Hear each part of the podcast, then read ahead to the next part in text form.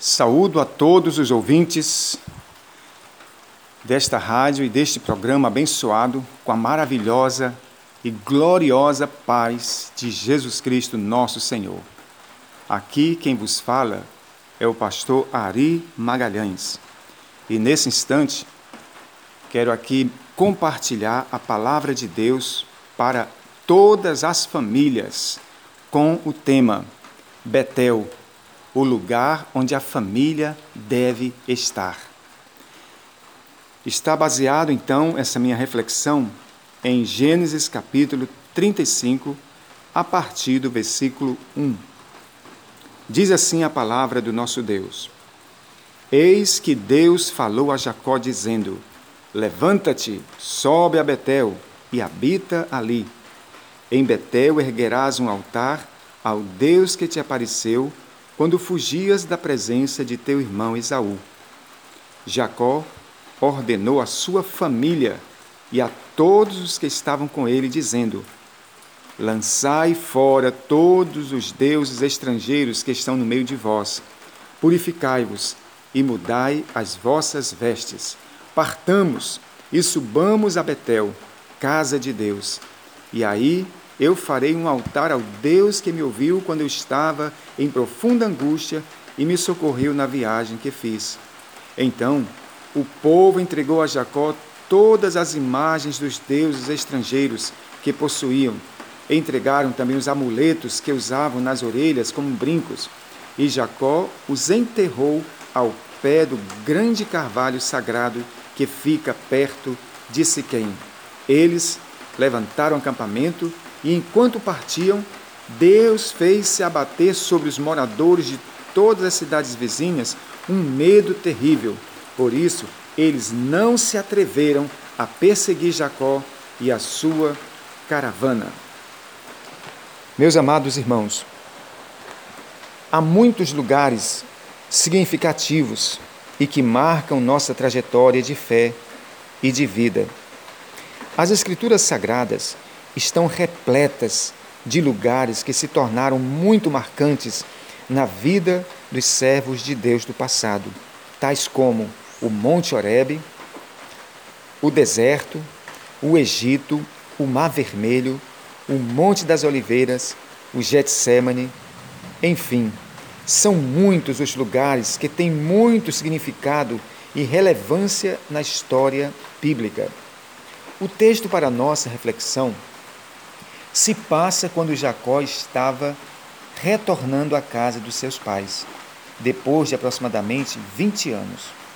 Este lugar, em especial, teve um grande significado na vida de Jacó, porque ele, depois que enganou seu pai e roubou a bênção da progenitura que pertencia ao seu irmão, saiu fugitivo para um lugar bem distante, a fim de não ser morto pelo seu irmão Esaú. Neste lugar, muito cansado e angustiado por tudo o que ocorrera na sua vida e no meio da sua família, ele toma uma pedra fazendo-a de travesseiro. Esta história está registrada no capítulo 28, versículo 10 de Gênesis. Eu sugiro que leiam todo este capítulo para que possamos ter uma compreensão mais exata desse momento agora de retorno de Jacó para a casa dos seus pais. Basicamente, Deus apareceu a Jacó em sonhos. Neste sonho, ele viu uma grande escada apoiada na terra, cujo topo alcançava os céus. Anjos de Deus subiam e desciam por esta escada. Então, ele ouviu a voz de Deus confirmando a bênção de Abraão na sua vida e na sua descendência, como também lhe prometendo guardá-lo e conduzi-lo em paz em toda a jornada. A palavra de Deus acerca disso diz o seguinte: Ao lado dele estava o Senhor, que lhe disse: Eu sou o Senhor, o Deus de teu pai Abraão e o Deus de Isaque. Darei a ti e à tua família a terra na qual estás agora deitado. A tua família, os teus descendentes serão como pó da terra. Eles se espalharão para o oeste e para o leste, para o norte e para o sul todos os povos da terra serão abençoados por meio da tua família. Aleluias.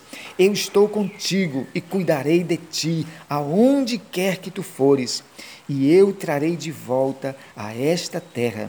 Não te deixarei enquanto eu não tiver cumprido o que eu te prometi. Aleluias! Glórias ao nosso Deus, que nos fortalece em momentos de grande angústia e de grandes temores. O capítulo 35 da nossa reflexão pode ser assim resumido: o Deus eterno que servimos é um Deus fiel, que cumpre a sua poderosa palavra em nossas vidas. Vejamos no texto como Deus cumpre e exige dos seus filhos os votos que também fazemos. Primeiro, em Betel, Deus traz à memória da nossa família os votos que fazemos. Quando Jacó acordou do sonho, diz o texto, ele estava fortalecido pelo Senhor e pelas suas palavras de promessas. Então, Jacó também fez três grandes juramentos. Primeiro, de servir somente a Deus. Segundo, de fazer daquele lugar um altar de adoração.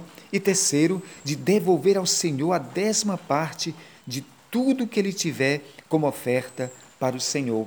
Portanto, aquele era o momento oportuno de realizar e concretizar os votos que ele havia feito a Deus há 20 anos.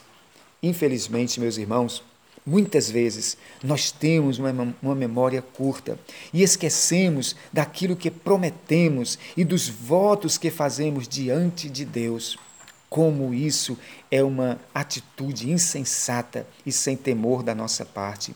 Salomão, em Eclesiastes, capítulo 5, nos dá uma séria advertência sobre isso, dizendo: Não seja precipitado de lábios, nem apressado de coração, para fazer promessas diante de Deus. Deus está nos céus e você está na terra. Por isso, fale pouco das muitas ocupações brotam sonhos, do muito falar nascem palavras vãs do tolo. Quando você fizer algum voto, cumpra-o sem demora, pois os tolos desagradam a Deus. Cumpra o seu voto. É melhor não fazer voto do que fazer e não cumprir. Não permita que a tua boca o faça pecar. E não diga ao mensageiro de Deus: O meu voto foi um engano. Por que irritar a Deus com o que você diz e deixá-lo destruir o que você realizou? Segundo, em Betel, Deus exige santidade total de toda a nossa família. Jacó, quando ouviu a voz e o comando de Deus, prontamente tratou de obedecê-lo. Chamou toda a família e deu ordens. Percebam, os irmãos, que ele não pediu por favor, ele simplesmente ordenou a todos da família debaixo da autoridade de Deus. Infelizmente, vivemos tempos difíceis no meio das nossas famílias. Cada um faz o que quer. Os pais não têm mais autoridade sobre os filhos. Há um espírito maligno de rebeldia agindo e destruindo nossas famílias. Que o Deus eterno tenha misericórdia de todos nós hoje e lance por terra este espírito de rebeldia e de impureza no meio das nossas famílias. O texto nos diz que todos obedeceram a voz e o comando de Deus através de Jacó. Ele disse: Lançai fora todos os deuses estrangeiros que estão no meio de vós, purificai-vos e mudai as vossas vestes. Há muitos hoje que buscam a presença de Deus de qualquer maneira. Há uma falta de temor, de santidade, de reverência muito grande no meio das famílias e no meio da igreja hoje. Na Sua palavra, o nosso Deus e Senhor é deveras enfático quando diz: Sede santos, porque eu, Senhor, vosso Deus, sou santo. Já vimos até aqui Primeiro, que em Betel Deus traz à memória da família os votos que fazemos. Segundo, em Betel Deus exige santidade total da nossa família. E em terceiro lugar, em Betel Deus envergonha os inimigos da nossa família e renova as suas promessas na nossa vida. Se examinarmos o texto, veremos que foi exatamente isso que Deus fez na vida e na família de Jacó. Como vale a pena servir ao nosso Deus e Pai Celestial. Há muitas bênçãos esperando por nós e para as nossas famílias em Betel. Aleluias! Infelizmente, há um espírito de frieza, de falta de alegria, de falta de amor pela presença de Deus. Para estas pessoas e famílias, as luzes e aparências do mundo são mais atraentes do que está no Betel de Deus. Jesus nos advertiu que nos últimos dias a fé e o amor de muitos se esfriariam. Que isto não aconteça conosco nem com as nossas famílias.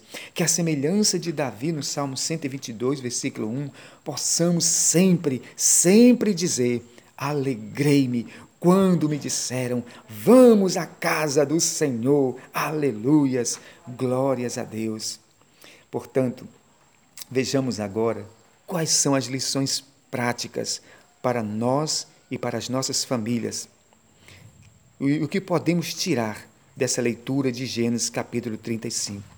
Primeiro, o Deus eterno está conclamando as nossas famílias, como também fez com a família de Jacó, chamando para subirem a Betel e habitarem ali na sua presença na presença de Deus, a fartura de alegria, na presença de Deus, a cura, na presença de Deus, a consolo, a restauração para as nossas famílias. Em segundo lugar, o Deus eterno é um Deus santo.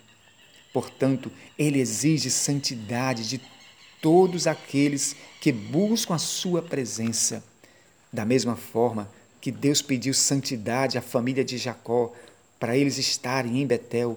Da mesma forma, Deus também exige santidade de cada um de nós e de nossas famílias para estarmos na Sua presença. Aleluias. Em terceiro lugar, Deus ordena que lancemos fora todos os deuses estranhos no meio de nossas famílias. Como disse Jesus, não podemos servir a dois senhores, ou seja, como disse também Paulo, que nós não podemos estar divididos entre duas mesas. Ou nos alimentamos da mesa do Senhor, ou nos alimentamos da mesa dos demônios. Infelizmente, há muitas famílias divididas, há muitas famílias manquejando entre dois pensamentos, como aconteceu com as famílias do povo de Israel. Que nós não sejamos assim, que nós sejamos unicamente servos e adoradores do nosso maravilhoso Deus. E em quarto e último lugar, Deus tem grandes bênçãos e promessas para as famílias que andam em obediência à Sua palavra. A semelhança da família de Jacó, ele exige obediência pronta para todas as famílias hoje. Afinal, em Deus não há variação de mudança.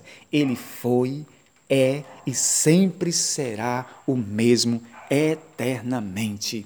Ó oh, poderoso Deus, tu que chamaste Jacó para subir a Betel com a sua família e habitar ali e ser uma bênção para outras e outras famílias, Senhor, que cada um de nós, que cada, que cada família também ouça o teu chamado e suba para a tua presença e suba a Betel, que é o lugar onde a família deve estar, Senhor. Deus poderoso, lança por terra todos os deuses estranhos no meio das nossas famílias, lança por terra todo espírito espírito de frieza, de incredulidade, todo espírito de falta de amor, todo espírito, Senhor, de divisão, de contenda, lança por terra, Senhor, os inimigos das nossas famílias. Ó oh, poderoso Deus de Israel, Deus de Abraão, Deus de Isaac e de Jacó, venha ao socorro das nossas famílias neste dia, nesses momentos tão difíceis que nós atravessamos, Senhor.